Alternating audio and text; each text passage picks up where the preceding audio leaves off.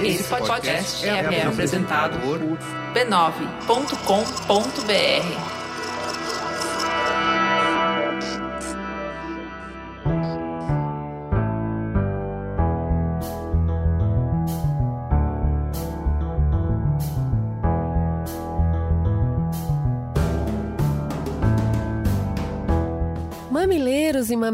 mamiletes, sejam bem-vindos ao nosso espaço de troca e diálogo de peito aberto. Eu sou a Cris Bartz. Eu sou a Juva Lauer e esse é o Mamilos. Passa o café e vem preparado, porque hoje vamos quebrar alguns tabus.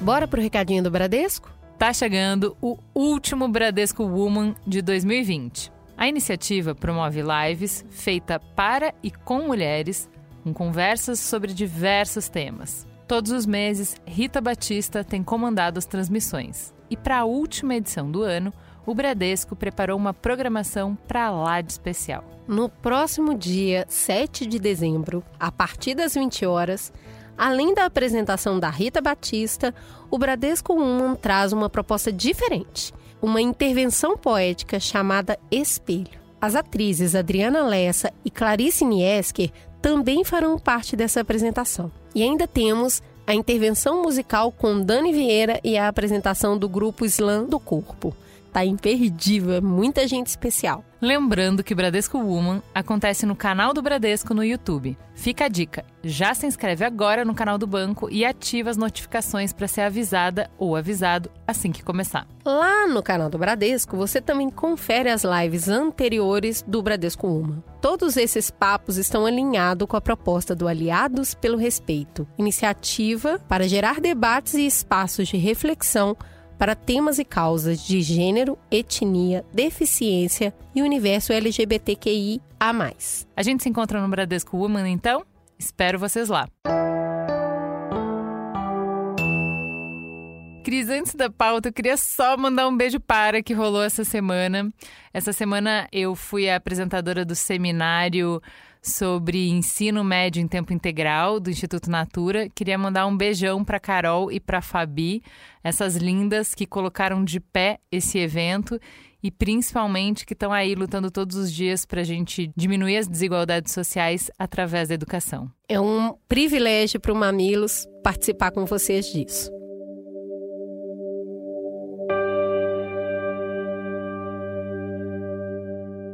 Câncer de mama é o segundo tumor mais comum entre as mulheres no Brasil. Em 2019, segundo o INCA, 60 mil casos foram diagnosticados no país. A doença é resultado de mutação genética que pode ser herdada, ocorre em famílias com muitos casos da doença ou espontânea, relacionada às alterações químicas no organismo. Cerca de 90% das mulheres que desenvolvem esse tumor não tem parentes próximos com o mesmo problema. De acordo com a pesquisa Amazona 3, 35% dos casos de câncer de mama no Brasil foram diagnosticados em mulheres de 36 a 49 anos. Em 61% dos casos, as mulheres têm mais de 50 anos. A doença vai ficando mais comum com o avanço da idade por conta de mutações genéticas que acontecem no nosso corpo, provocadas por vários fatores, como sedentarismo, obesidade, tabagismo, abuso de álcool, uso de alguns hormônios, entre outros. Segundo a American Cancer Society, uma em cada oito mulheres que viveram até os 75 anos terão um diagnóstico de câncer de mama. O estágio da doença varia de 0 a 4. O estágio 0 indica um câncer não invasivo, enquanto o 4 indica a forma metastática da doença. Segundo dados da Fundação Oncocentro, quando descoberto no estágio 0 ou 1, o câncer de mama chega a 95% de chances de cura, mas esse número cai para 82% quando o diagnóstico é feito no estágio 2, e ele baixa ainda mais para 30% quando a descoberta é feita lá no estágio 4. Infelizmente, no Brasil, mais de 70% dos casos de câncer de mama são diagnosticados tardiamente. 54% dos casos já em estágio 2 e 23% dos casos em estágio 3. de acordo com a pesquisa da Amazônia 3. Esse diagnóstico e tratamento tardio acaba levando 70% das mulheres diagnosticadas no país a passarem por uma mastectomia, que é a remoção total da mama, segundo a Sociedade Brasileira de Mastologia. No Brasil, o Ministério da Saúde recomenda que a partir dos 50 anos toda a população feminina faça mamografia a cada dois anos para rastrear a doença. Já a Sociedade Brasileira de Mastologia recomenda que as mulheres iniciem os exames a partir dos 40 anos com uma periodicidade anual. Antes dessa idade, o exame sozinho pode não ser eficiente, porque a mamografia é uma imagem produzida pelo contraste do tecido glandular da mama e o de sustentação. Nas mulheres mais jovens, a mama costuma ser mais densa e isso impede esse contraste, gerando quase um borrão branco como imagem. Conforme as mulheres envelhecem, as glândulas vão se atrofiando e o tal contraste da mamografia melhora. Mas o autoexame, apalpando as mamas uma vez ao mês, deve ser iniciado a partir dos 20 anos. E é a partir dele que 70% das mulheres diagnosticadas no SUS com câncer de mama descobriram a doença. É o que relata o mastologista Luiz Henrique Gebrim, diretor do Pérola Byton intensas pesquisas na área, desenvolvimento de novos medicamentos e campanhas de conscientização sobre o tema, como o Outubro Rosa, criado em 2002, mudaram o cenário da doença no país. A gente ainda precisa melhorar muito? Claro, com certeza. Mas hoje em dia, receber o diagnóstico de câncer de mama não é mais uma sentença de morte. É o início de uma jornada desafiadora.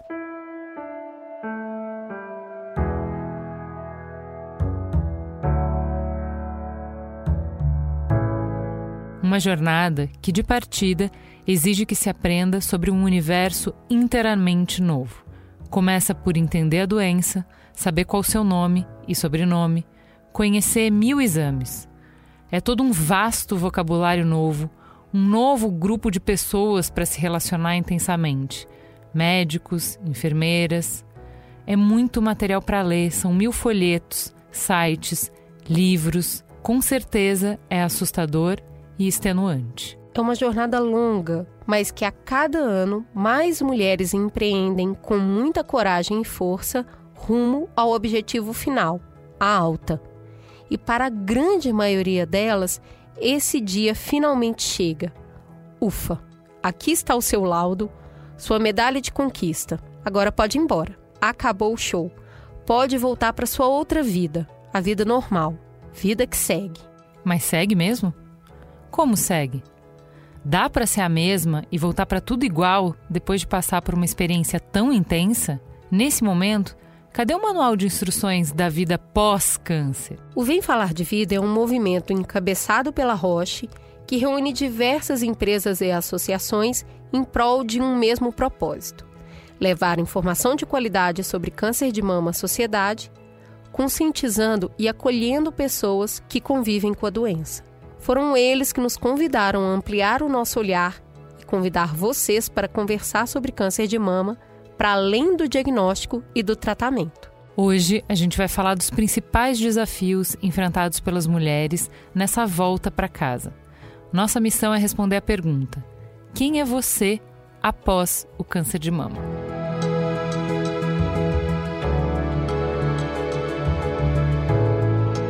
Para isso, nós vamos conhecer a história de três mulheres. E para conversar sobre essas histórias, trouxemos para a mesa quem viveu a mesma experiência e hoje apoia outras mulheres.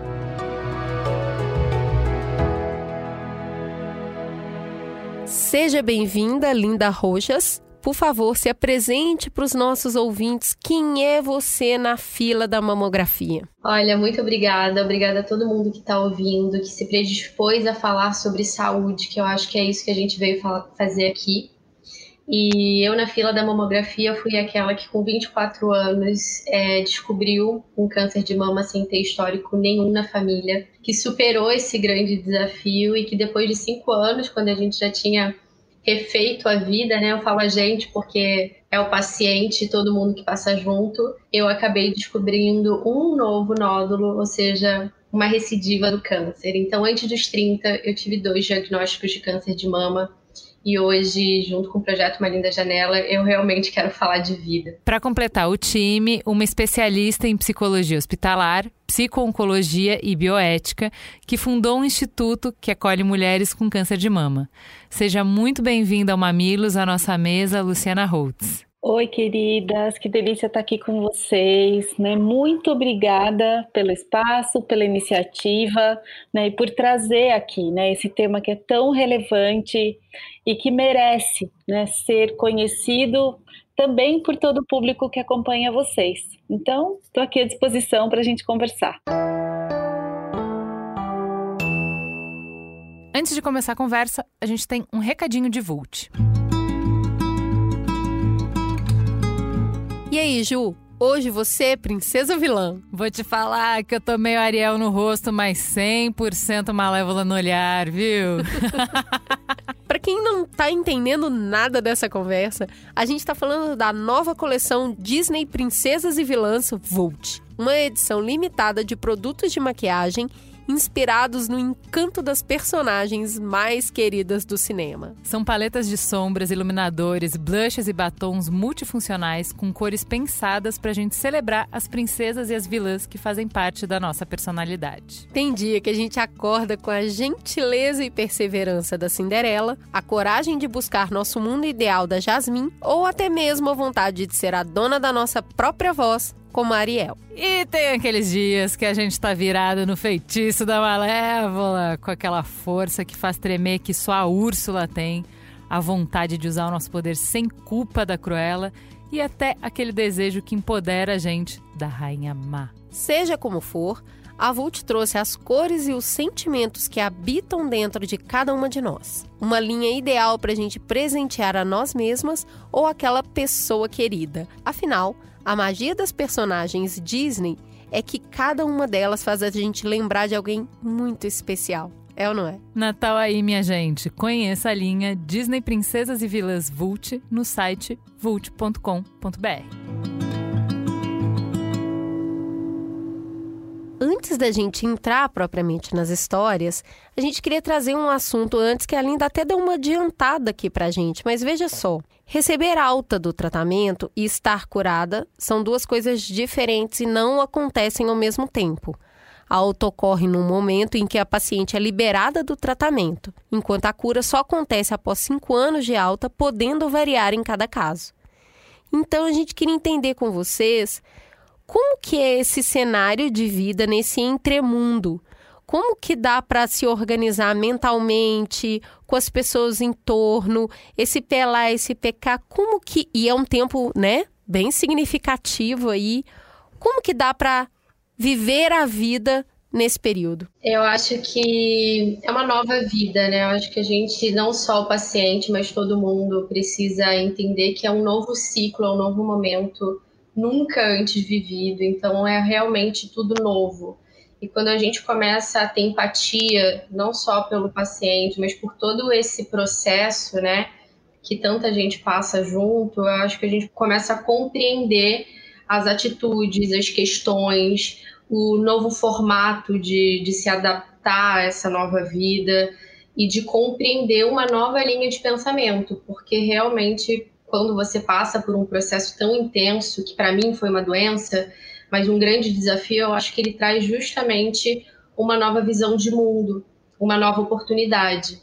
Então, essas novas oportunidades, é, o que a gente faz, né? Eu, como, como uma paciente que trata de, de colocar esse assunto mais em pauta, é de que as pessoas entendam e tratem de tratem e se esforcem também, sabe, de entender essa vida pós-câncer, porque cada vez mais, infelizmente, a gente tem novos pacientes de câncer, não somente pacientes jovens, mas em todas as idades. Então, acho que a sociedade precisa se esforçar mais e compreender que não só o câncer mudou, mas como o paciente com câncer também mudou. Agora ele vive além do câncer. Lu, ela já foi paciente tanto tempo, né? Foi paciente no tratamento inteiro, foi paciente com tudo e ela vai precisar de mais paciência ainda. Ser ainda paciente. Como que a pessoa entra nesse estágio de espera? E a gente está aqui falando de câncer de mama, mas conjuntamente no Brasil hoje a gente está num estado de paciente, né? Tá todo mundo esperando e sem saber quanto tempo vai esperar e sem saber se vai ter a vida de volta. Eu queria saber de você como que você vê essa situação e esse paralelo com essa epidemia que a gente está vivendo hoje do Covid. É, estava ah, ouvindo a Linda falar e eu fiquei pensando muito nisso mesmo, né? Dessa reflexão paciente, impaciente, e o quanto paciente não significa, não, não necessariamente precisa significar passividade, né? E inclusive no Oncoguia a gente trabalha muito um termo que é o nosso par, né? Que é o paciente ativo e responsável. E este paciente ele se informa, ele participa, ele questiona, ele aprende, ele se envolve, ele decide. É, então, isso eu acho que é um ponto super importante e que vale para toda a jornada, mas que ele vai também passar, talvez, pelo que a gente está passando agora, que são esses altos e baixos que a vida nos prega. Né? Assim, e acho que estou eu refletindo aqui, né? A gente está muito cansado? A gente está muito impaciente com essa falta de, né, de, de previsibilidade que a gente está vivendo agora. Né? A gente passou meio que assim, acho que esses nove meses, esses dez meses esperando o final do ano, né? Esperando essa bendita primeira onda passar, achando que não ia ter segunda, e agora de novo a gente está com essa bomba no nosso colo de que a segunda onda voltou, que tem que continuar fazendo o que tem que fazer.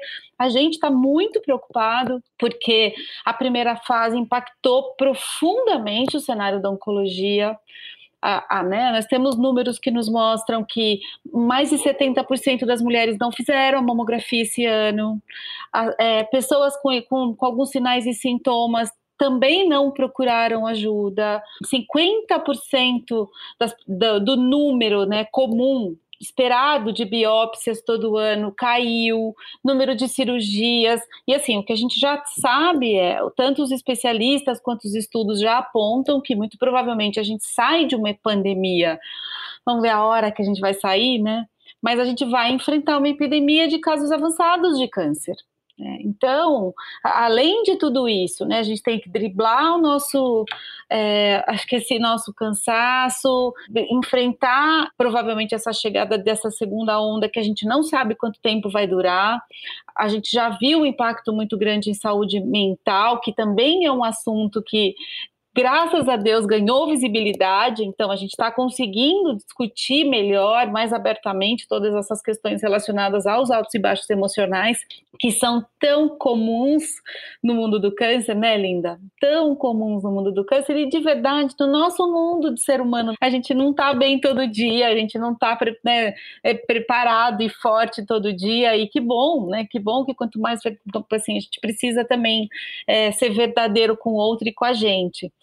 Então, eu acho que de tudo isso, né, claro, a gente vai ter aí que é, acho que se respirar fundo, né, para enfrentar e para aguentar mais um pouco o que, que vem pela frente de pandemia. E eu acho que esse, esse, é talvez um ponto importante que acaba também acontecendo no paralelo de uma mulher que pode até ter recebido alta, mas que ela precisa seguir monitorando de forma muito ativa a sua própria saúde sabe? Não é uma alta de tchau, esquece, deixa o câncer uhum. para lá, né, linda? É uma, é uma alta muito responsável e que, e que a paciente precisa seguir realmente muito ativa, de forma muito responsável também, com esse retorno aí para uma vida totalmente modificada e que, e que requer também uma série de adaptações.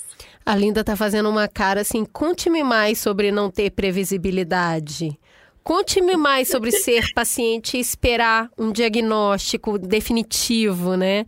Então, Linda, é, me conta uma coisa. Você faz um paralelo sobre tempo de espera e sobre essa angústia? Você tem visto nas pessoas no enfrentamento da pandemia algo similar ao que você passou? E como você, que já tem experiência dupla nisso, encara a pandemia agora de Covid? Olha, não só eu, mas como milhares de mulheres, é, assim que a pandemia começou, foi realmente um dos grandes comentários que, que eu e as mulheres com quem eu troco, é, a gente se deparou com uma realidade que hoje o mundo estava tendo uma prova do que a gente já teve um dia.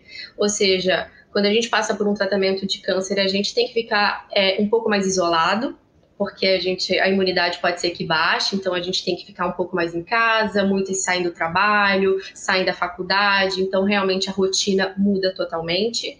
A gente também passa por um processo de muitas emoções, é um mix muito de medo, de uma insegurança que é algo totalmente novo que você está vivendo, ao mesmo tempo você tem muita esperança, ao mesmo tempo você trata de se antenar com aquilo tudo que está acontecendo, e aí você passa também por, por uma readaptação de você querer realmente progredir nesse tratamento. Hoje em dia muitas pessoas estão usando máscaras, que pode ser desconfortável, mas a gente fez muita quimioterapia, onde o cabelo caiu, que é bem desconfortável também, posso te garantir muitos efeitos colaterais. Então, assim, obviamente, numa escala global que é muito mais emergencial, né? É, a pandemia pegou aí todo mundo de surpresa, mas essas sensações o paciente com câncer já sentiu. A gente já se preparou de certa forma, né? De que quando a pandemia acabar, quando acontecer a vacinação, tudo não voltou ao normal, né? A gente vai continuar num outro processo de agora, principalmente no Brasil, que a gente não tinha o hábito de usar máscara, com certeza absoluta as pessoas vão ter uma gripe, vão usar máscara, vai ser de hábito. Então, a gente passa por um outro processo que vai ser um pós-pandemia, como muitos de nós passam por um pós-câncer. E a facilidade, digamos assim, se é que eu posso dizer facilidades, com todas as consequências, é claro, o mundo vai ter que lidar com isso, como eu falei, numa escala global. O paciente acaba passando por um pós-câncer muitas vezes sozinho. Tá certo. Vamos então começar ouvindo as histórias para a gente ampliar mais o nosso leque de conversa.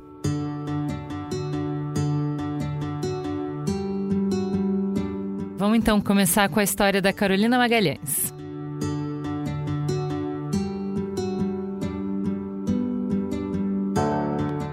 Descobri o câncer de mama praticamente num autoexame quando eu estava deitada, relaxada e acabei apalpando o seio. Logo de cara percebi o nódulo. Marquei uma consulta e fui fazer um ultrassom para investigar. Eu já tinha tido um nódulo aos 20 anos, um fibroadenoma, um nódulo benigno. Então eu estava sempre ligada, fazia os exames direitinho e, sinceramente, achei que esse novo nódulo fosse só mais um fibroadenoma. E não me preocupei, na verdade.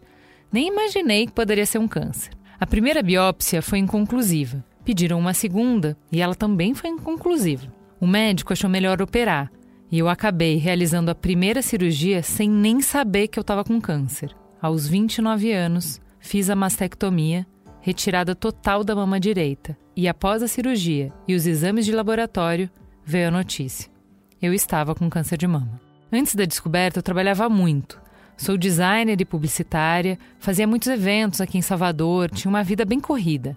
Na agitação dos eventos de comunicação, sabe, né? Virava a noite trabalhando, me alimentava de uma maneira não tão saudável, não praticava nenhum exercício físico, enfim.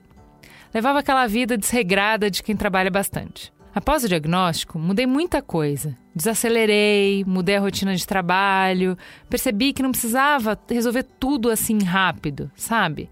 Muita coisa dá para deixar para amanhã. Tive muito apoio dos meus colegas. Passei a trabalhar menos, fazer home office quando eu não conseguia ir para o escritório.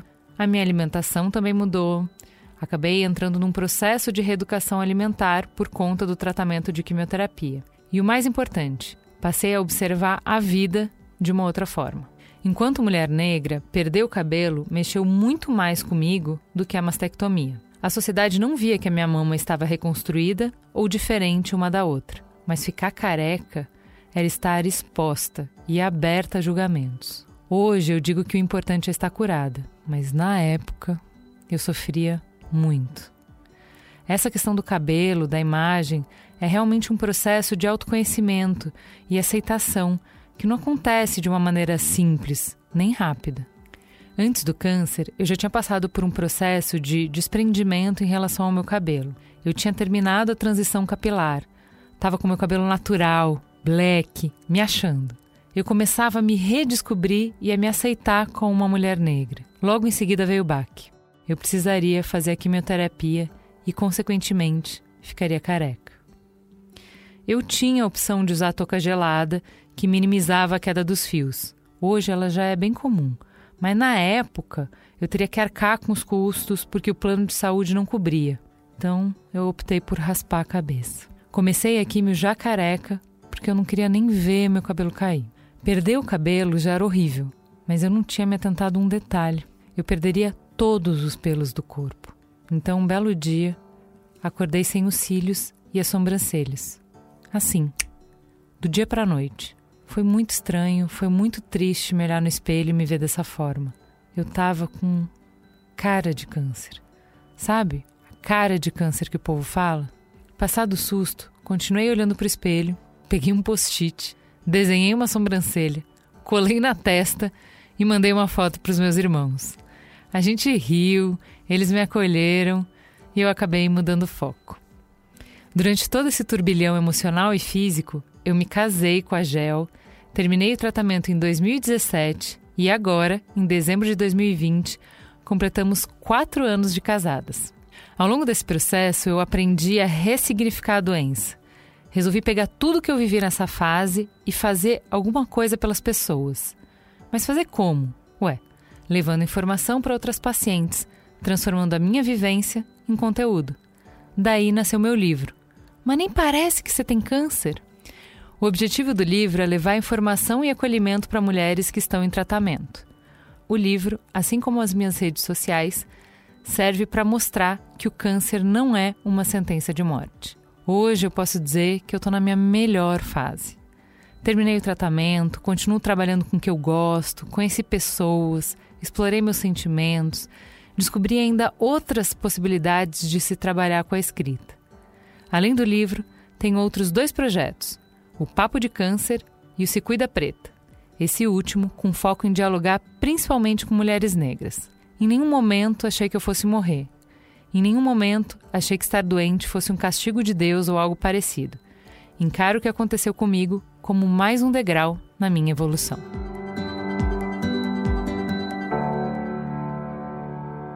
Muito boa a história da, da Carolina. Eu me peguei demais a hora que ela, que ela fala da sobrancelha, porque não era uma coisa que eu tinha parado para pensar. É, eu acho que a gente fala muito de cabelo, né? E aí não fala dessas outras questões que ajudam a compor quem a gente é enquanto identidade. E aí a nossa imagem, a imagem da mulher, ela já está diretamente associada a essa pressão estética para ter o corpo dentro do padrão de beleza. E aí, nesse sistema, partes do corpo, como o cabelo, os seios, o olhar, eles são hipervalorizados, né? Como é que é possível resgatar esse corpo que foi machucado pela doença e reconhecer esse corpo como bonito, como belo? Esse processo intenso, né, que o câncer leva a gente, é nada mais é do que um processo completo de transformação. Então você transforma mente, corpo e alma, e tudo de uma vez junto. Então realmente você mergulha nessa imersão e o processo é muito difícil porque quando você se olha no espelho e você realmente se vê sem pelos, sem nada, você é só pele, né? E quando você trata de se enxergar ali, você chora, você se olha e fala: quem é essa pessoa, né? Que tá ali, o que, que aconteceu comigo, aonde que eu tô, né? É, existem oscilações de peso, pode ser dependendo do tipo de câncer. Eu, por exemplo, engordei 6 quilos, então algumas roupas já não me serviam.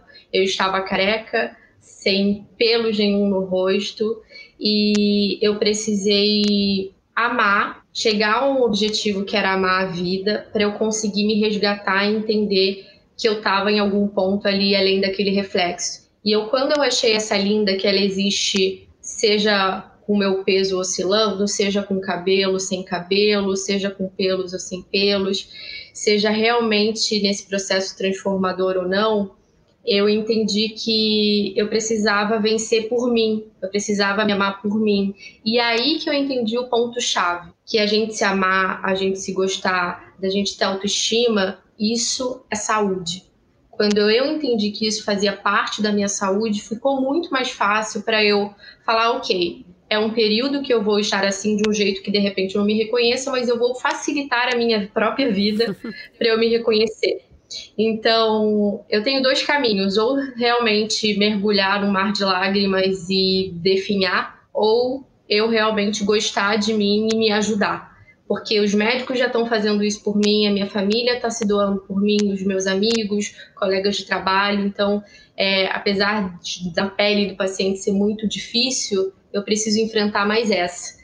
E aí eu, eu comecei a brincar, sabe? Ah, hoje não tô legal para sair careca, vou botar um lenço bem colorido, com uma calça jeans legal, vou me sentir à vontade, uma blusa mais larguinha. Quando eu tô bem, eu vou sair carequinha por aí me achando. Eu fui num casamento careca, né? Então, assim, você vai com coragem, você vai com frio na barriga, você sai com frio na barriga mas essa coragem eu acho que deixa realmente a beleza como um estado de espírito. Sabe que o que eu acho muito legal que a Linda tá trazendo. E o nome dela que... ser Linda, né? Parece que a gente até é? combinou.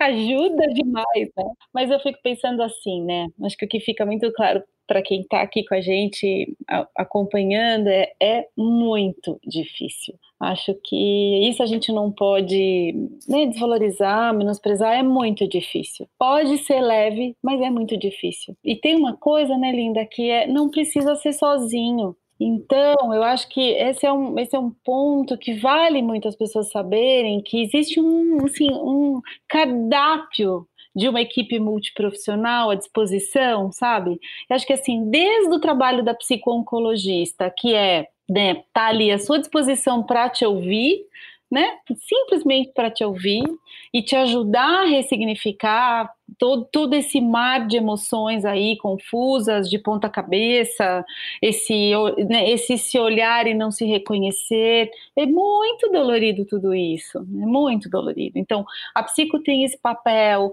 né, a Nutri para ajudar a cuidar dos quilinhos a mais ou a menos, a físio, né, às vezes a paciente de câncer de mama tem linfedema, né, por conta da retirada da mama, então dá para fazer exercício já preventivo e depois e depois focado em reabilitação tem fono, tem assistente social, né, tem dentista, muitas vezes para ajudar a, a, lidar com algum efeito colateral que também pode surgir na boca, né, por conta dos altos e baixos de imunidade gerados pela quimioterapia.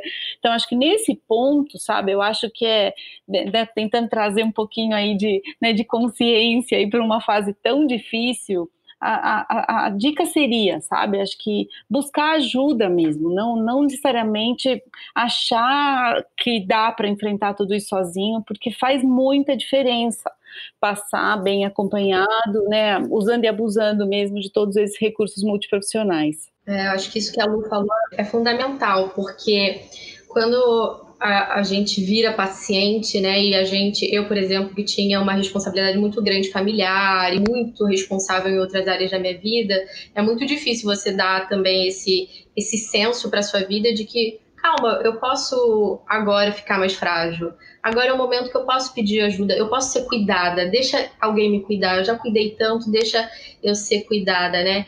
E outra coisa que, que é bom falar que todos esses itens que a Lu falou, para muitas ouvintes aí podem falar, ah, mas de repente não tenho acesso a tudo isso. O meu primeiro tratamento em 2012 aconteceu todo pelo SUS. Então hoje a gente tem no Brasil tratamento gratuito para tratar em todas as etapas de um câncer de mama. Então, desde a reconstrução, tá, tá demorando um pouco, vamos pedir ajuda, vamos na ouvidoria, tá demorando mais ainda, vamos é, buscar os nossos direitos, vamos nos empoderar enquanto pacientes para isso também. Tem o próprio Oncoguia, né, que ajuda, que facilita essa parte, que direciona essa parte. Então, assim, há meios para a gente conseguir todo esse acesso. Vocês estão falando de ferramentas profissionais, né? De como a mulher é, reencontrar esse caminho dela com ela mesma. O que, que as pessoas que estão do nosso lado, os amigos, os familiares, os amores, podem fazer para nos apoiar nessa jornada. É muito bonito nessa história da Carol que ela conta da, da, do apoio dos irmãos de rir junto com ela, né? De que às vezes é o que você pode fazer.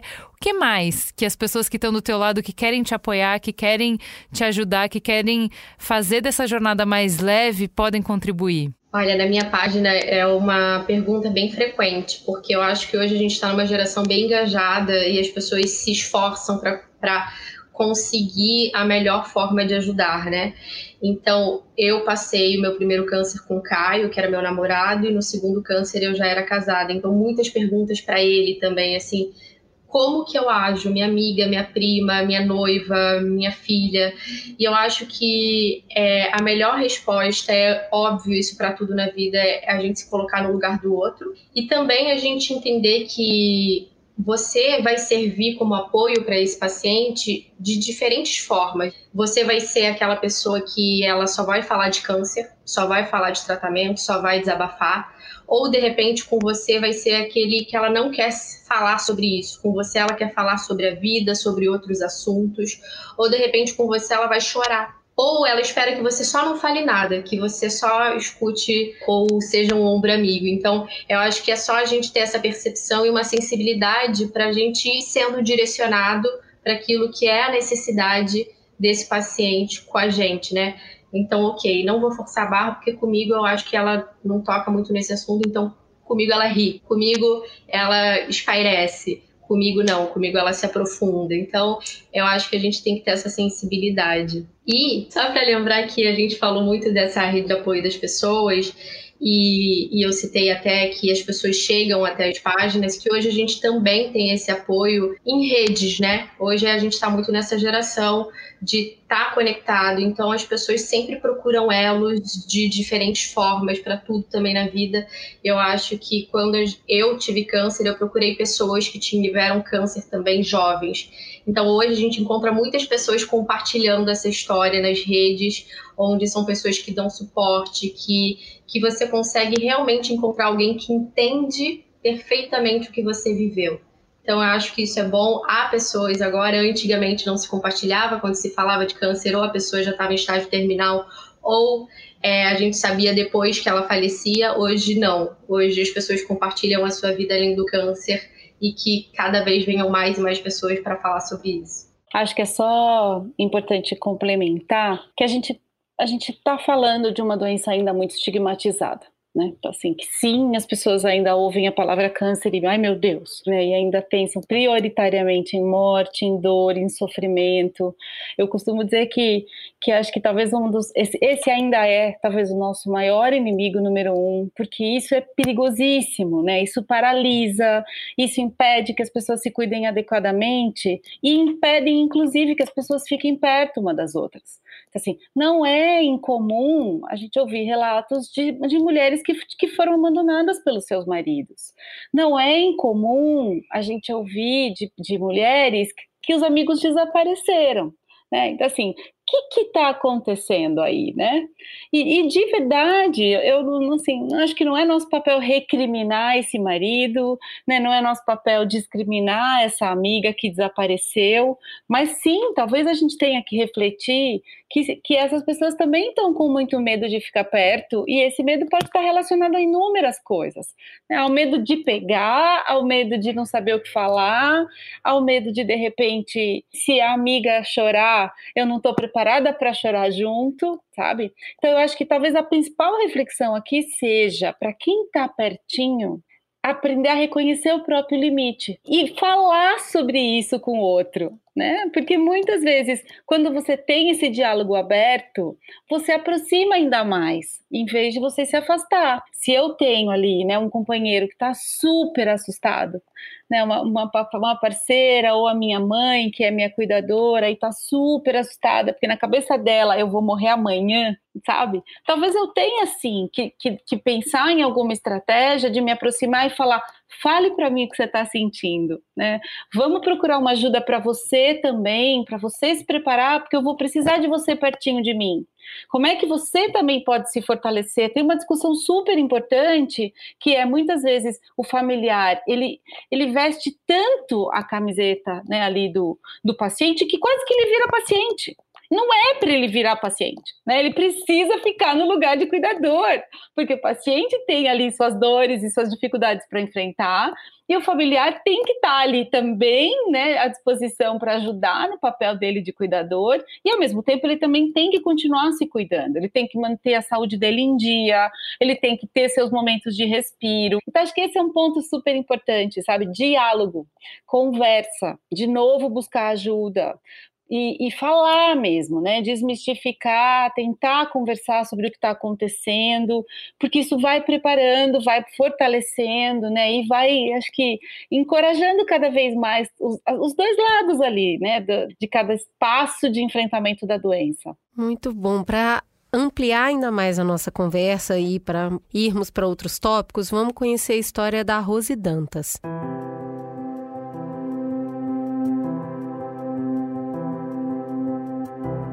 2012, eu estava num período muito bom da minha vida. Eu sou professora, eu tinha acabado de receber um convite para assumir a direção geral do colégio que eu trabalhava. E ó, era um colégio grande, com ensino fundamental, médio, ensino técnico noturno. Estava no auge da minha realização profissional. E aí, eu recebi o diagnóstico de câncer de mama.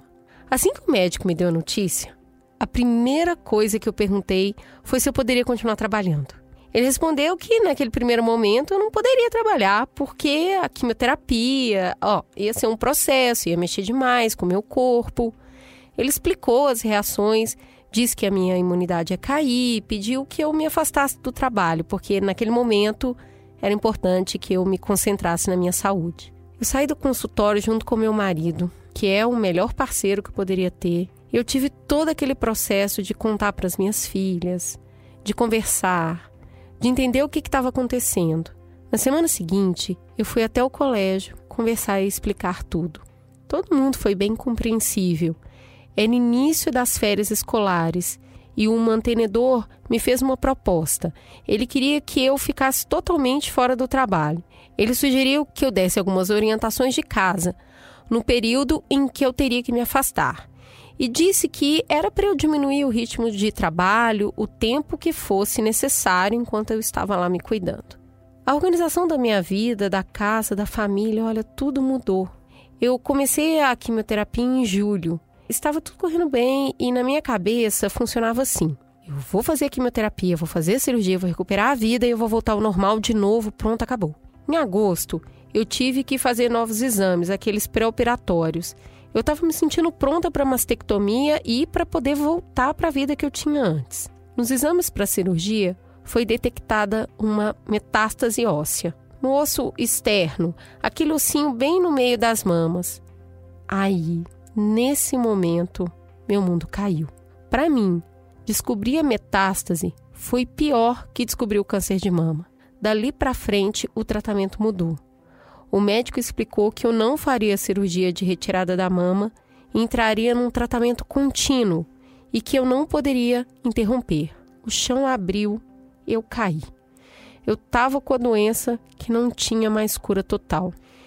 Eu fiquei desolada. Do meu lado, meu marido, que nunca faltou a uma consulta comigo, também estava arrasado. O médico, vendo o nosso estado, se levantou, abriu a porta do consultório me chamou, apontou para uma mulher, uma paciente que estava na outra sala e disse: Vem cá, tá vendo aquela mulher ali? Ela está em tratamento de metástase há oito anos. Olha para ela. Dá uma olhada como é que ela tá. Ela não parece bem? E a mulher realmente estava muito bem. E ela estava lá conseguindo viver, mesmo com aquilo tudo. Quando eu vi aquilo, eu falei: eu vou tentar também.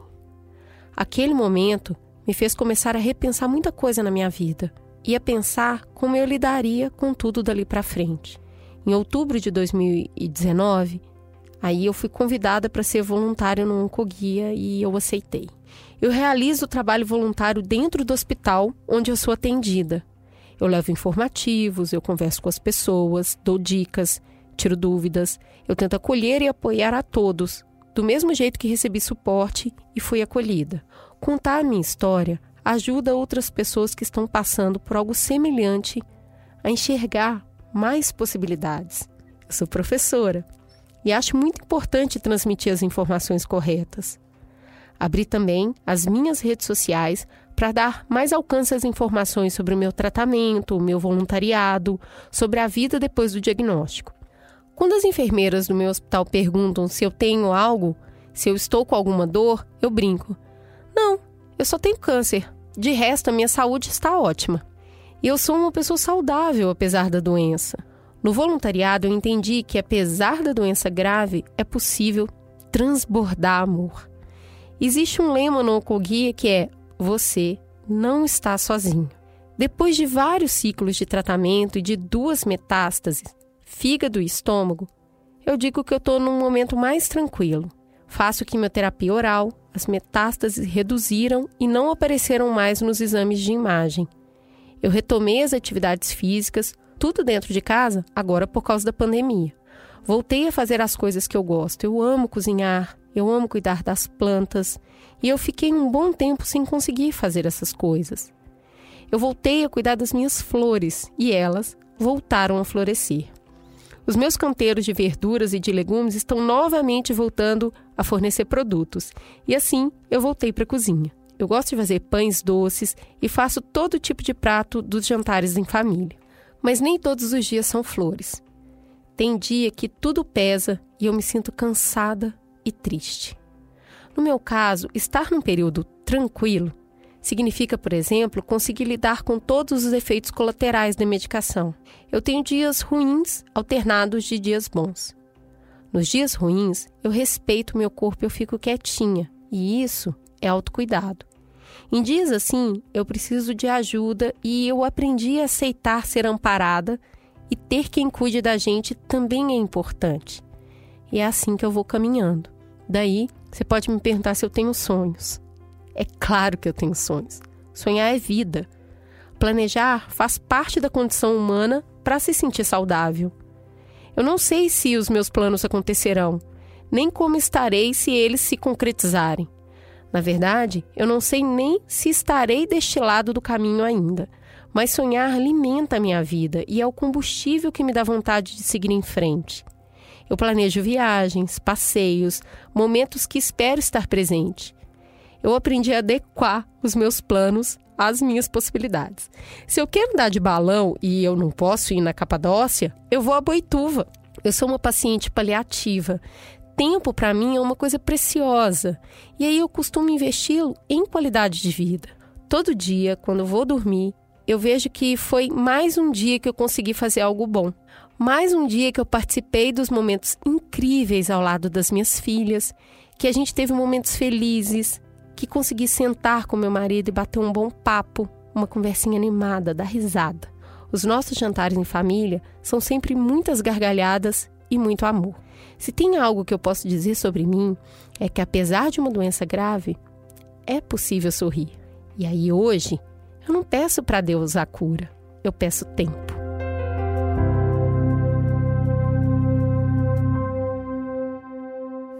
Gente, a Rose ela tinha uma relação muito é, intensa com o trabalho, né? Ela amava aquela carreira e ela fica na história dela o tempo todo. E aí, já posso voltar? Já posso voltar? E aí ela entende que quando a vida dela passou mesmo uma transformação enorme, até a carreira dela mudou. Isso é comum, esse tipo de questionamento? Esse como é que volta para o trabalho depois de um processo desse? Ai, gente, muito normal. Mas também não é regra. Então tem gente sim que, né, que fica nessa angústia, quero voltar, quero voltar, quero voltar. Eu acho que tem uma uma busca aí pela. Como tem muita mudança, né? E acho que aí, quando a gente está falando disso, a gente está falando de, de tirar a gente dessa zona de controle, né? Então, é mais fácil você estar tá num, num, né, naquele, naquele terreninho ali que a gente, que é o velho conhecido, né? Então, você tem um, uma, uma pessoa que você se olha no espelho e você não se reconhece, você tem uma rotina inteira modificada, muitas vezes você tem um impacto na, na sua vida financeira, né? Você tem outras coisas ali que tiveram que ser adequadas no, no, seu dia a dia. Então, claro que tem uma angústia muito, uma ânsia muito grande de voltar para aquela que eu era ali alguns meses atrás, mas também tem mulheres que saem completamente modificadas, né? A ponto de sim de largar marido, né? de, de esquecer o trabalho anterior e, e escolher uma outra coisa para empreender. Então, tem, as, as, coisas realmente podem mudar muito, mas acho que é muito importante a gente não, não achar que é uma regra. Mas acho que se tem uma coisa importante que, que acontece é, é esse novo olhar, né? Assim, essa, esse reencontro com, com uma nova linda, né? Com uma nova Rose e que você tem a oportunidade de escolher que cor a Linda vai usar, né? Que, que peça de roupa a Linda vai preferir. Então você tem essa oportunidade, né? De começar. Se a gente imaginar aquelas bonequinhas que a gente ia colocando as roupinhas nela, assim, né? Assim, é uma nova oportunidade de você começar de novo. É. O que acontece, que foi falado, né? Que a gente passa por essa transformação, né? Certo? Passamos pela transformação. Depois dessa transformação, tudo muda. E assim, eu sei que é super clichê, mas realmente as coisas são, são modificadas. Então você começa a ter analisar os seus objetivos, né? Não necessariamente você muda, mas você começa a analisar esses objetivos e essa essa estrutura do seu sonho, né? E o que, que é esse seu sonho? Será que realmente eu passei anos e passei tempos querendo esse sonho? Será que ele realmente vale a pena agora? Porque o valor das coisas, ele muda completamente. Então, na área profissional, em, em, tantas outras, mas sim na área profissional, existe muito de que um paciente volte e de repente ele queira não se encontre mais ali, assim como em outras áreas da vida dele, né? Então ele fala: Poxa, eu tenho coragem agora, já que eu passei por um câncer, para de repente fazer o que eu amo. Ou de repente agora eu vou descobrir o que, eu amo. Ou de repente eu vou descobrir amar o que eu já fazia porque é muito tênue também quando você volta de um câncer, você também tem aquilo de conseguir passar por um problema ou estou passando por um problema, então de repente eu sou muito forte, eu posso encarar muitas coisas. Então eu vou largar o meu trabalho e vou fazer uma outra coisa. Eu acho que é bom a gente passar um tempinho, estudar realmente isso, porque a gente está muito à flor da pele, porque pode acontecer sim, eu super estimulo, eu, por exemplo, mudei de carreira, empreendo hoje, mas a gente pode sim empreender e modificar toda a nossa forma de trabalhar dentro do nosso próprio emprego, que já existia. Então a gente pode trabalhar diferente no nosso próprio cargo, modificar nosso setor, tratar de ter objetivos ali dentro daquela empresa, ou sim a gente passar por uma transição de carreira comigo aconteceu. Eu trabalhava numa casa de cultura, trabalhava num lugar que eu amava, que me acolheu com todas as forças, desde da, da pessoa da limpeza até a presidente. Então foi assim um amor. Eu sou apaixonada por esse lugar até hoje, mas eu falei, olha, eu preciso seguir a causa que eu amo, de certa forma que eu estudei e trabalhar empreendendo socialmente, falando sobre câncer de mama, sobre o combate, ajudando a informação e, e descomplicando o câncer e essa jornada na vida de alguém. Eu acho que o, o que fundamental de tudo que a Rose falou, né, e de todas essas modificações em nossa vida, inclusive a profissional, é da gente compreender que quem passa pelo câncer é, acaba compreendendo que a gente pensa muito no, no que já passou e a gente pensa muito no que vem e a gente não vive o aqui e agora. Eu acho que hoje a Rose está vivendo o aqui e agora, cuidando das plantas, fazendo as comidas que ela ama, proporcionando jantares, vivendo com seu marido. Então, eu acho que esse é o grande recado de todo esse processo, da gente viver o hoje. Tem uma questão, Luciana, a gente, eu e a Juliana, a gente tem conversado muito sobre isso, da dificuldade da mulher assumir o desejo que ela tem dela olhar para a vida dela e assumir que ela deseja determinada coisa e aí ela transformar aquilo. E o que a gente percebe nesses processos de grande transformação, igual é um processo que a Linda está falando, de ir lá e criar esse, esse impulso de assumir o desejo. Eu fiz um. É, eu já fiz alguns trabalhos com pacientes é, de câncer de mama e um me tocou profundamente. Ela passou pelo processo e ela estava ali num processo já de alta, com muitos anos de casado já, já tinha filho, tinha neto. E quando ela recebeu essa alta, todo mundo deu muito apoio para ela, a família inteira, tudo certo. Quando ela passou o processo, passou um tempo, ela chegou em casa e ela falou pro marido dela: "Olha, eu te amo e foi incrível tudo que a gente passou junto. Foi muito legal o apoio, foi fundamental para superar isso. Só que agora, Talvez se eu nem tivesse passado por esse processo eu não ia falar isso, mas assim, você foi meu primeiro namorado, o meu único homem a vida inteira. E eu descobri que eu queria conhecer outras coisas. Eu queria ver outros amores, outros sabores, eu queria entender, eu queria explorar mais a minha sexualidade. Mas olha, eu nem queria separar, não, eu queria que a gente abrisse o casamento. Porque eu te amo e eu quero ficar com você. Esse homem ficou muito bravo. E ele falou que essa mulher era uma ingrata. E como assim que agora que ela tava boa, ela tava maluca, que ela ia era curtir a vida e sair por aí. E ela falou assim: olha, mas é o que eu quero. Eu quero realmente conhecer. E ela bancou esse desejo. E ela acabou esse casamento. Eu, eu vejo ela de vez em quando, porque sigo nas redes sociais. E ela tá levando a vida que ela escolheu levar, ela bancou o desejo dela. Isso bateu muito para mim, com quantas vezes a gente não banca o desejo e aí de repente uma situação extrema parece que te dá a coragem de ir para esse lugar. Isso é comum, uh, Luciana, essas mulheres assumirem mais o desejo, essa é, pegar a vida delas na mão e falar assim, agora vai ser do jeito que eu queria mesmo? Ah, Cris, acho que sim, né? Porque acho que o câncer te coloca muito aí, né? Numa coisa de, de, de, de, te botar de frente a frente com uma finitude que a gente não olha, né? Que a gente não quer olhar, né? A gente, apesar de ser né, a certeza que a gente mais deveria ter na vida, né? Que uma hora vai acabar, o câncer te coloca ali, né? Assim, de, de, de cara com isso.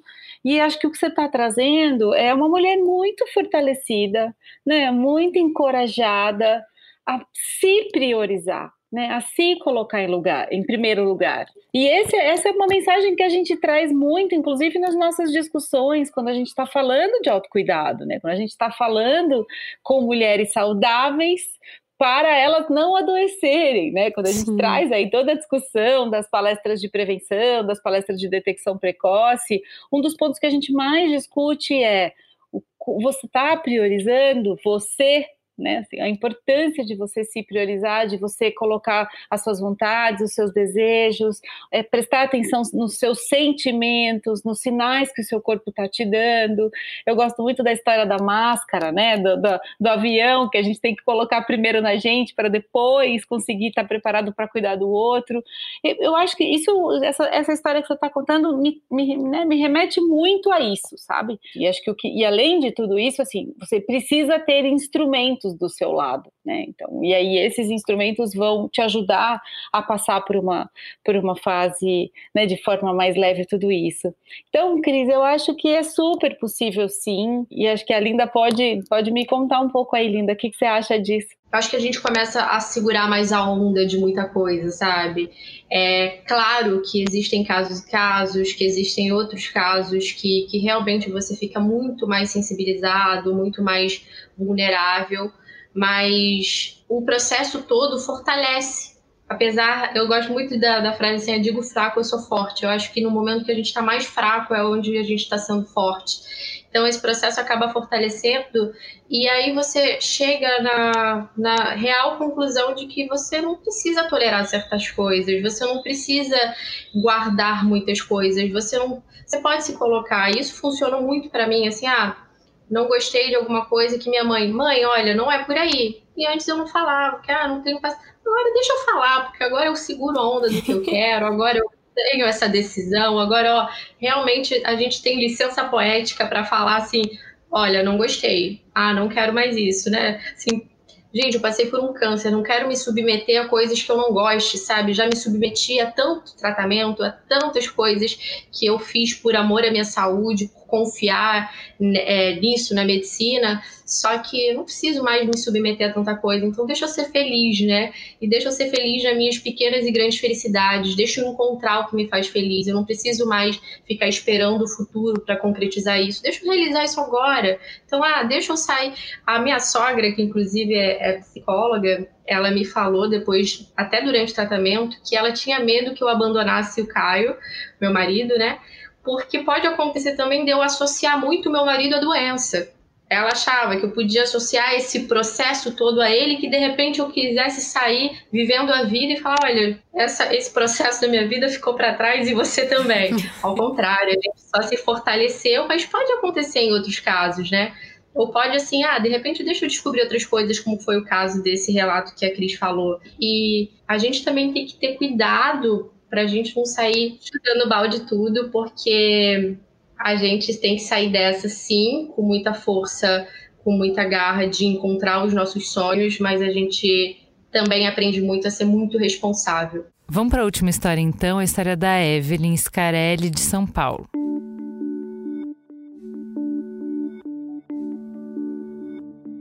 Totalmente por acaso, espreguiçando numa manhã de domingo e encostando a mão no seio, senti um carocinho bem palpável, uma espécie de nódulo. Aquilo não me parecia normal. Imediatamente comecei a mostrar para as mulheres da minha família. Mostrei para minha mãe, minhas avós, para uma tia que estava na minha casa. Todas foram unânimes em dizer que eu deveria procurar um médico. Só que eu tinha só 23 anos, sem nenhum histórico familiar de câncer. Então, não era bem exatamente uma preocupação para mim. Na época, minha consulta ginecológica se resumia a sentar na frente da médica para discutir qual o melhor anticoncepcional usar. Eu não fazia autoexame e tampouco minha ginecologista me ensinava a fazer. Eu estava de férias, então marquei uma consulta de emergência com um mastologista. O médico me examinou, pediu um ultrassom e disse que provavelmente aquele carocinho seria um nódulo de gordura, mas que a gente precisava acompanhar a cada seis meses ali, na frente do médico, não sei o que, que me deu, eu tive um estalo e falei: eu quero tirar. É um nódulo grande na minha mama, ficou apalpando o tempo todo, tá me incomodando, bora tirar. Ele insistiu, disse que eu era jovem, sem histórico de câncer, reforçou que não precisava, mas eu fiquei firme. Quero tirar. Levou mais ou menos um mês para sair o resultado da biópsia, porque o próprio mastologista não acreditava no resultado e mandou para outros laboratórios até ter a confirmação de que dentro daquele nódulo de gordura existia um carcinoma já em estágio preocupante. Não daria para esperar para começar o tratamento e eu precisaria fazer uma mastectomia. Não sou de família rica, mas também não precisava trabalhar. E na época eu apenas me dedicava ao curso de fisioterapia. Vou confessar aqui, nem me dedicava 100%. Então, eu tinha todo o suporte da minha família, inclusive suporte financeiro. Eu era mais uma jovem adulta sem muito foco e fui para aquela consulta esperando nada demais. Porém, a realidade da consulta foi um médico que eu mal conhecia dizendo: Você tem câncer. Nessa hora a gente não escuta mais nada e fica preso por um bom tempo nesse universo. Caramba, eu tenho câncer. Eu tenho um câncer. Receber o diagnóstico muda muita coisa. A gente entra numa corrida contra o tempo e percebe quase que automaticamente o quanto a vida é finita. Inicialmente eu não tinha muita noção, ia fazendo tudo no automático mesmo. As sessões de químio, a mastectomia, tudo que eu era orientada a fazer, eu fazia. Depois da mastectomia, descobriram outro tumor na minha mama, que não respondia bem à químio. Então eu tive que parar tudo para iniciar a radioterapia, que era algo que inicialmente eu nem precisaria fazer. E ao longo do percurso, Vários tropeços foram surgindo: internações, queda de imunidade, mastectomia da outra mama. A minha primeira mastectomia aconteceu no final do ano. Eu passei ano novo no hospital, vendo os fogos pela janela do quarto. Foi um pós-operatório difícil para mim. Eu estava com muita dor, muito desconforto, e naquele momento, vendo os fogos, prometi para mim mesma que se eu tivesse a oportunidade de viver para ver mais um 31 de dezembro, eu viveria com muito mais propósito, com muito mais pé no chão em relação ao valor do tempo. Desde então, já se passaram muitos réveillons e o espírito continua o mesmo. A gente passa a valorizar muito mais cada processo. Tem toda uma relação com a preciosidade do tempo, entende? A gente perde a pressa para resolver várias questões e, ao mesmo tempo, se apressa para tanta coisa eu passei a valorizar cada segundo que eu tenho. Eu tinha muito medo dessa vida pós-câncer, de esquecer de todo o resultado e de voltar a ser aquela adolescente de 23 anos que não sabia muito bem o que queria da vida. Dois anos depois do meu diagnóstico, minha mãe também foi diagnosticada com um dos tipos de câncer que eu tive, e isso acendeu um alerta no meu oncologista. Talvez fosse algo genético, hereditário, que a gente não tinha dado atenção. Então a minha mãe fez um teste genético de mutação de BRCA. Caso o teste dela fosse negativo, o médico nem precisaria investigar os meus genes. Acontece que o teste da minha mãe detectou a mutação. Então eu tive que fazer o teste e descobri que também sou uma paciente mutada. A partir daí, minha rotina foi alterada eternamente. Eu sou uma paciente com alta medicamentosa, mas não sou uma paciente com alta médica. Eu brinco que sou uma eterna futura ex-paciente. A cada seis meses faço uma bateria de exames e a cada três meses, se percebo algo diferente, o médico me olha. Fiz uma cirurgia profilática, preventiva mesmo, que foi a retirada da outra mama. Isso é analisado caso a caso mas no meu caso, como eu tive câncer muito nova, dois tipos de câncer diferentes, como a minha mãe também teve câncer muito nova, a recomendação foi a retirada da outra mama. Eu ainda tenho que retirar o útero, os ovários, tenho aí algumas cirurgias me esperando pela frente. A sensação que eu tenho, sendo uma paciente mutada, é que tem sempre uma ampulheta contando o tempo. Eu tenho tempo para realizar as coisas. E é aí que entra a questão da maternidade. Eu sempre quis ser mãe, mas eu não imaginava que teria que tomar essa decisão tão cedo. Ser mãe acabou virando um assunto prioritário, porque eu tenho um prazo para retirar o útero e os ovários. Para conseguir lidar com esse tic-tac constante, é preciso ter muito suporte emocional, terapêutico, familiar e conjugal. Eu tenho um marido incrível, o Jota. Além de me apoiar em tudo, o papel dele foi fundamental na retomada da minha sexualidade após a segunda cirurgia. Na primeira mastectomia, eu fiz a reconstrução imediata, com uma prótese linda, perfeita. Mas na retirada da outra mama, o médico optou por, inicialmente, colocar uma prótese expansora.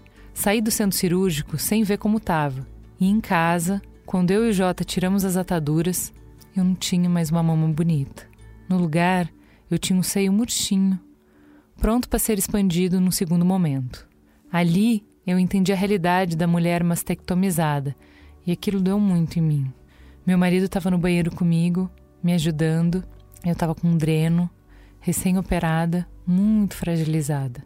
O Jota é três anos mais novo que eu. Na hora me bateu uma insegurança dele me ver daquele jeito, sabe? E eu meio tímida, exposta. Pela primeira vez eu senti vergonha do processo todo, de estar tá passando por tudo isso. Ele sacou na hora. Olhou para mim, entendendo a situação e sem que eu precisasse falar absolutamente nada, disse: Quem foi que te falou que você é o que falta em você? A minha mãe faleceu um mês antes da gente se casar. E ela não morreu por causa do câncer. Inclusive, estava de alta médica, super bem. Ela se foi por conta de um AVC hemorrágico. E esse foi outro baque que a minha família e o Jota me ajudaram a enfrentar. O processo de luto de perder uma pessoa que me fazia tanta falta. Minha mãe, minha melhor amiga. O meu relógio continuava correndo e agora a gente não podia mais adiar a questão da maternidade. O meu organismo já estava recuperado do processo químico, mas a gente não teve um caminho fácil. Lá atrás, a primeira oncologista que me atendeu não nos falou da opção de congelamento de óvulos. Na época, os médicos tinham muita pressa em retirar o tumor, tirar a mama, fazer a químio. E agora, o meu corpo estava apto para gerar uma criança, mas eu não conseguia engravidar, de jeito nenhum. A gente tentou de maneira natural durante um ano e depois partimos para uma fertilização in vitro. Na primeira fertilização eu tinha certeza que ia dar certo, mas a gente acabou perdendo o embrião. A gente levou mais um ano até conseguir recuperar as forças emocionais e financeiras para tentar outra fertilização. E deu certo. Hoje, o Bento está aqui na minha barriga. Agora a gente está curtindo tudo dessa fase de maternidade e paternidade. Até adotamos um cachorro, o Bartolomeu, para a gente já ir treinando. O Bento não é um sonho só nosso, é um sonho também da nossa família, dos nossos amigos. Nosso Re-Bento, meu Re-Nascimento.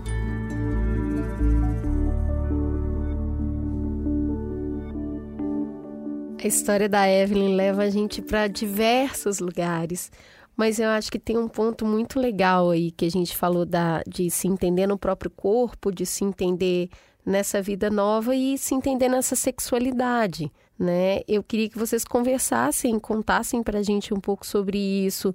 Passar por um tratamento de câncer, ele necessariamente afeta o libido? Ou é o estado emocional e todo o cansaço que acaba dificultando? Quais são as barreiras dessa mulher para que esse corpo, que foi tão usado, né, para tal da batalha, agora possa sentir prazer? Nesse processo todo, assim como a Evelyn relatou, eu tenho certeza que muitas ouvintes não tinham ideia, né? De teste genético, de processo de sexualidade, de congelamento de óvulos, de risco de infertilidade, que mais uma vez eu reitero a importância da gente debater esse assunto, até de trazer isso para esse podcast, mas de falar em outras mídias, em outras redes, porque a gente não quer que muitas outras mulheres sejam pegas de surpresa né? Então, é, o câncer é muito além de um rosto redondo e uma pessoa careca. Assim, existem outros efeitos colaterais muito normais, muito comuns, que não são muito falados. E aí, quando uma pessoa passa por isso sozinha, ela fala: ninguém mais passa por isso, porque ninguém está falando sobre isso, só falam de cair o cabelo e ficar com o rosto redondo.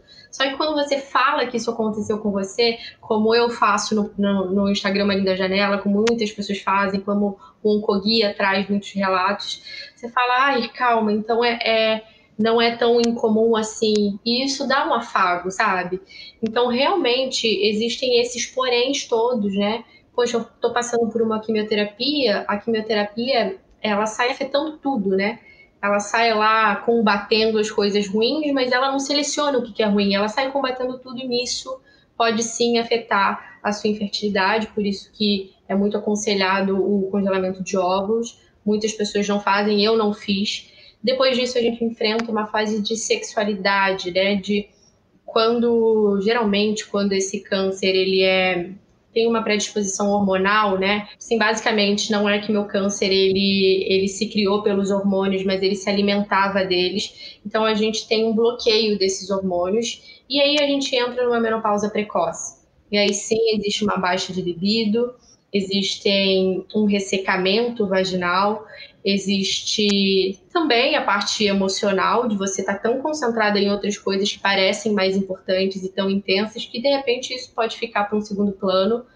Só que aí entra a parte fundamental da medicina, da informação e do autocuidado. Então, assim, o médico ele precisa trazer isso para um consultório. Eu não, não tive isso em 2012, nenhum médico para mim falou que se tratava disso, esses efeitos. Em 2017, no meu segundo câncer, eu estava numa consulta e o meu médico, com minha mãe, estava com a minha mãe e o Caio, e o médico começou a falar desse assunto e falou: Olha, até pro Caio, você vai ter que dar uma caprichada nas preliminares, porque a Linda vai entrar numa baixa de libido. E eu achei máximo ele falar isso, porque é um assunto tão normal, por que tem que gerar um tabu em cima disso? Já é tão já tão estigmatizado por si só, agora dentro de uma doença que a gente precisa falar sobre isso, você não vai falar porque minha mãe tá, ou você não vai falar porque você tem que falar só para mulher, não para homem. Eu acho que isso tem que acabar. Acho que já está acabando, a gente tem que andar mais nesse, junto nisso. E isso, esse essa informação que parece pequena comparado ao todo, de repente podia acabar com o meu casamento, porque nessa que eu entro de, olha, não tô afim, ele acha que eu não gosto mais dele, eu tô entrando em crise achando que o câncer está fazendo isso comigo, que minha cabeça não tá bem, e não. É um efeito colateral muito comum e que eu posso amenizar isso, porque há formas de amenizar isso. Então, o médico me passou o passo a passo, me entregou possibilidades. Então, olha o poder da informação aí. Olha que simples ficou tudo depois. Não simples, né? Porque é chato é ruim você ter que passar por um processo de ressecamento, você não ter vontade às vezes, você ter que fazer uma super preliminar quando você quer fazer algo de repente mais rápido, né? Então, assim, a comunicação é fundamental, seja médico-paciente, com tudo na vida. Eu, por coincidência, ou não, né? Porque eu já me comunicava muito bem com, no meu relacionamento. Uma semana antes dessa consulta, eu tinha falado pro Caio: olha, eu acho que eu tô sem vontade, eu acho que realmente a minha cabeça tá tá muito concentrada em outras coisas. E o Caio falou: tá, mas o que, que eu posso fazer? O que, que você gosta? Vamos tentar outras coisas? Você gosta que eu fale algumas outras coisas na hora? Então, olha que importante essa comunicação para depois a gente chegar no consultório e falar: olha, isso é fundamental, mas também tem umas coisas aqui que eu posso te receitar para ajudar, né? Então, é, esse relato todo da Evelyn, eu acho que trouxe boas notícias no final, né? Mas o processo foi árduo, né? Teve muitas informações aí que são totalmente desconhecidas de grande parte da população, inclusive o contato com a saúde, né? Que hoje todos nós, eu acho que a maioria tem uma relação com a medicina, com a saúde, de assim, eu não vou fazer exames, eu não vou no médico, quem procura acha. Porque se eu for, eu. Então, assim, a gente precisa mudar, assim, de uma forma emergencial, essa relação que a gente tem com a saúde. 80% dos nódulos que são encontrados nas mamas são benignos. Então, vamos fazer um exame, que é muito legal se abrir um exame depois e falar: Uau, não tenho nada, vou comemorar. Faz uma comemoração pequena que seja, até para melhorar essa relação, para a gente ter essa lembrança de que é algo bom. Então a gente precisa ir criando esse esse outro esse outro esse outro pensamento com relação à saúde, porque a saúde é vida. E a gente não precisa perceber que a saúde é vida só quando a gente perde a saúde. A gente está aqui para avisar sobre isso, a história da Evelyn está para isso. É, e quanto mais informações a gente traz, mais pessoas se, se atentam mais a isso. Você falou desse procura acha, né? Eu conversei com uma médica outro dia, ela numa palestra, ela falou assim: "Ah, é, se você procurar uma Ferrari na sua garagem e não tiver uma Ferrari, você vai achar?" Então, se quem procura acha, né? Não existe isso, gente. Você só vai achar se tiver ali. Não tem como achar só pelo fato de você procurar. E eu achei tão bem humorado. E eu, eu acho que também entra, até na primeira parte do relato da Evelyn, que às vezes a gente também é muito acomodado, tá? Eu acho que é bom a gente falar, porque assim, ah, no mundo ideal, tudo funcionaria, tudo seria perfeito. Só que a gente não vive num mundo totalmente perfeito. Então, infelizmente, a gente vai, vai encontrar maus profissionais, a gente vai encontrar profissionais que realmente não, não, não se comunicaram adequadamente, não acompanharam a gente adequadamente. Só que é gente que tem que correr atrás. Ó, esse daí não serviu, eu vou, vou procurar uma segunda opinião, eu vou uma terceira opinião, uma quarta opinião. Não, esse tem uma, um método que, que eu gosto, ele fala comigo de uma forma respeitosa, humanizada, que eu nem gosto dessa palavra, porque somos todos humanos. Então, assim, eu encontrei essa pessoa, né? Então, olha que importante eu ter esse. Eu não delegar a função da minha saúde para outras pessoas. A função de ter saúde é principalmente minha. E, e, de me comunicar isso que a Evelyn fez também, de falar para todo mundo, ah, para minha família, para minha mãe, para meus avós, isso também é fundamental, porque às vezes o alerta ele não parte de você, ele vai partir de uma outra pessoa. Então, vamos falar, gente, vamos conversar abertamente sobre as coisas, por mais graves e terríveis que elas pareçam, porque aí a gente vê que não é tão assim, tudo parece ser mais, mais leve quando a gente bota para fora. Luciana, a gente tem que encerrar, a gente já está é, alongando bastante a conversa, porque tem muito assunto, né? Como Nossa. a gente nunca explora esse universo da vida pós-câncer, a gente tem muita, muita gavetinha ainda para abrir, muitos temas para explorar. É, eu queria que você falasse um pouco sobre essa possibilidade do renascer, do rebento. É, como é isso para. Né, se, se a gente está falando de um pós-câncer, como é isso? Ah, que honra, porque eu vivi tão de pertinho, né, essa chegada desse rebento, então, e, e, sei aí, né, tudo que, que a Evelyn e o quanto a história dela traz a, a possibilidade de, acho que de trazer muita esperança, né, para as pessoas que estão aqui ouvindo a gente, porque eu acho que esperança muitas vezes não está dentro ali das palavrinhas que imediatamente vêm à nossa cabeça quando a gente pensa em câncer, né?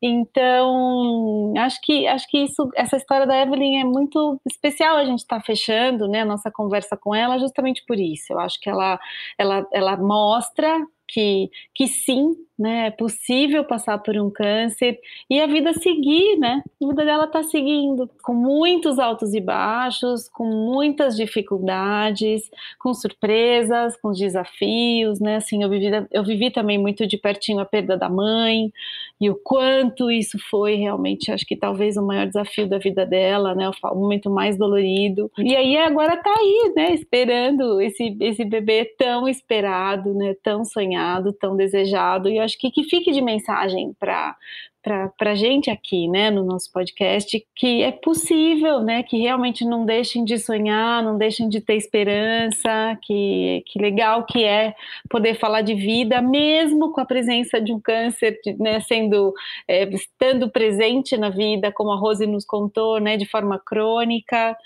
e que, mas que é possível, né, que é possível sim a gente seguir falando de vida. Muito obrigada, muito obrigada. Adorei estar aqui com vocês. Obrigada também, Linda. Foi uma experiência muito enriquecedora para a gente entender que tem um longo caminho pela frente para falar de mais desafios, para viver uma vida melhor, com mais inclusão, né? É trazer essas pessoas para perto, para todas as áreas da vida.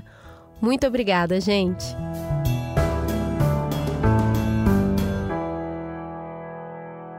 Mamilos é uma produção B9.